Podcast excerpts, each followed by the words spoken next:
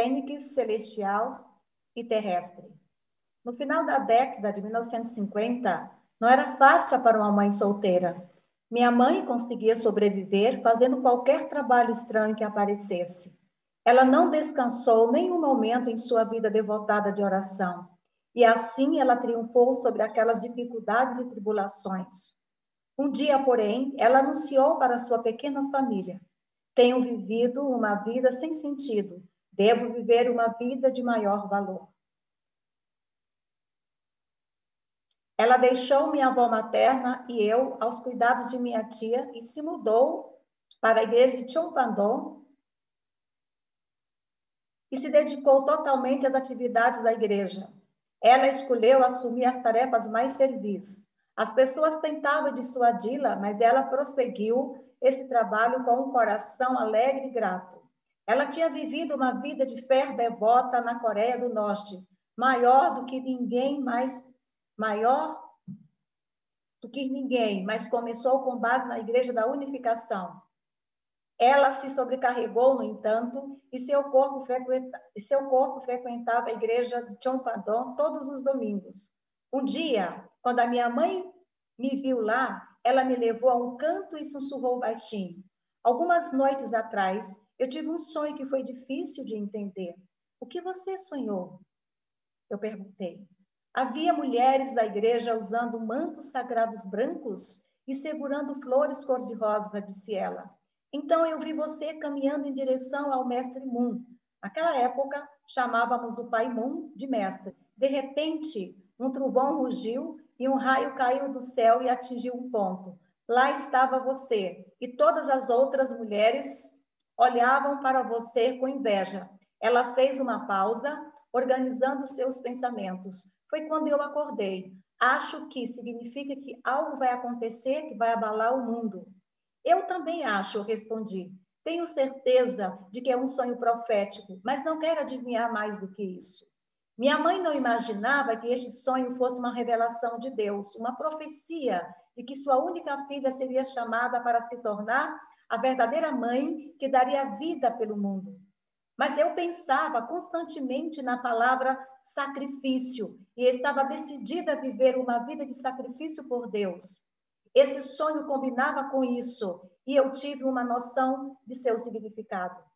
No final de outono de 1959, o Pai Moon conduziu um seminário nacional de missionário na igreja de Chongpandong e eu participei com minha mãe. Eu estava de um lado da igreja superlotada, ocupada com o seminário, mas pude ver que tudo do, mas pude ver tudo do outro lado. As irmãs mais velhas estavam trabalhando em silêncio em outro assunto importante. Alguns meses antes, avós senhores de profunda fé começaram os preparativos para o casamento do pai Moon. Elas estavam considerando qual entre as mulheres da igreja poderia ser escolhida de Deus para ser sua noiva. Como eu era apenas uma estudante muito jovem do que o pai Moon e muito mais jovem do que o pai Moon, meu nome não veio à tona. Então, um dia, uma das sábias entre as avós procurou o pai Moon para lhe contar sobre seu sonho. Eu vi muitos bandos de grous voando dos céus. Ela disse a ele: E mesmo que eu continuasse tentando enxotá-las, elas vieram cobrir o mestre Moon. O pai Moon não forneceu nenhuma interpretação. Então, a irmã mais velha continuou com a confiança. Eu acredito que meu sonho está revelando a vontade de Deus que o nome de sua noiva incluirá o caráter chinês para Hak, Grow. Pouco depois de ouvir isso, minha mãe me contou outra revelação que recebeu em oração. Uma fênix voou descendo do céu e outra voou subindo da terra para encontrá-la. A fênix do céu era o Pai Moon. Isso trouxe à sua mente, isso, isso trouxe à sua mente seu sonho de anos antes, quando ela foi a Degur para encontrar o Pai Moon. O sonho em que um par de dragões dourados se curvou na direção de Seul. Minha mãe pensou no que tudo isso poderia significar. E então, certa manhã, ao amanhecer, ela recebeu uma mensagem celestial. Ela tinha acabado de tomar um banho frio e aconteceu enquanto ela recitava a oração do juramento. A fênix descendo do céu representa o verdadeiro Pai. Ela anunciou: ela anunciou: E a fênix subindo da terra representa a verdadeira mãe. Minha mãe ficou feliz com essa compreensão, mas continuou em silêncio no seminário e não falou sobre isso. Nos meses seguintes ao meu aniversário de 16 anos, amadureci rapidamente e isso chamou a atenção das pessoas da igreja. Os membros mencionavam que eu estava elegante e bem arrumada. Eu ouvia alguém dizer: Hakja é pacífica e virtuosa. Ela é como uma groa condizente com o seu nome. E outro, ela também é muito educada.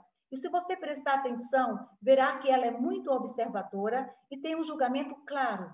Eu me destaquei quando estava com os membros da congregação. As pessoas comentavam que eu tinha uma pureza imaculada, que era, com uma, que era uma com a vontade de Deus e que tinha abraçado a virtude de obediência por meio das dificuldades que enfrentei na Coreia do Norte. Ao ouvir esses comentários, me disciplinei para não me sentir orgulhosa ou agir de forma descuidada. Mais do que qualquer outra coisa para sua futura noiva, o Pai Mu estava procurando por uma pessoa com um coração sacrificial e devota de viver pelos outros. Ele não se importava com antecedentes familiares, situação econômica ou aparência. Ela tinha que ser uma mulher com fé absoluta que pudesse amar o mundo.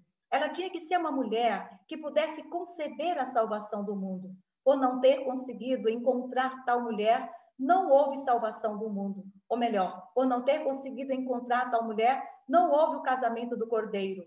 Ele ainda não sabia totalmente que a noiva celestial, que se tornaria a mãe do céu, da terra e da humanidade, estava por perto. Eu tinha entendido a vontade de Deus, mas não conseguia dizer nada.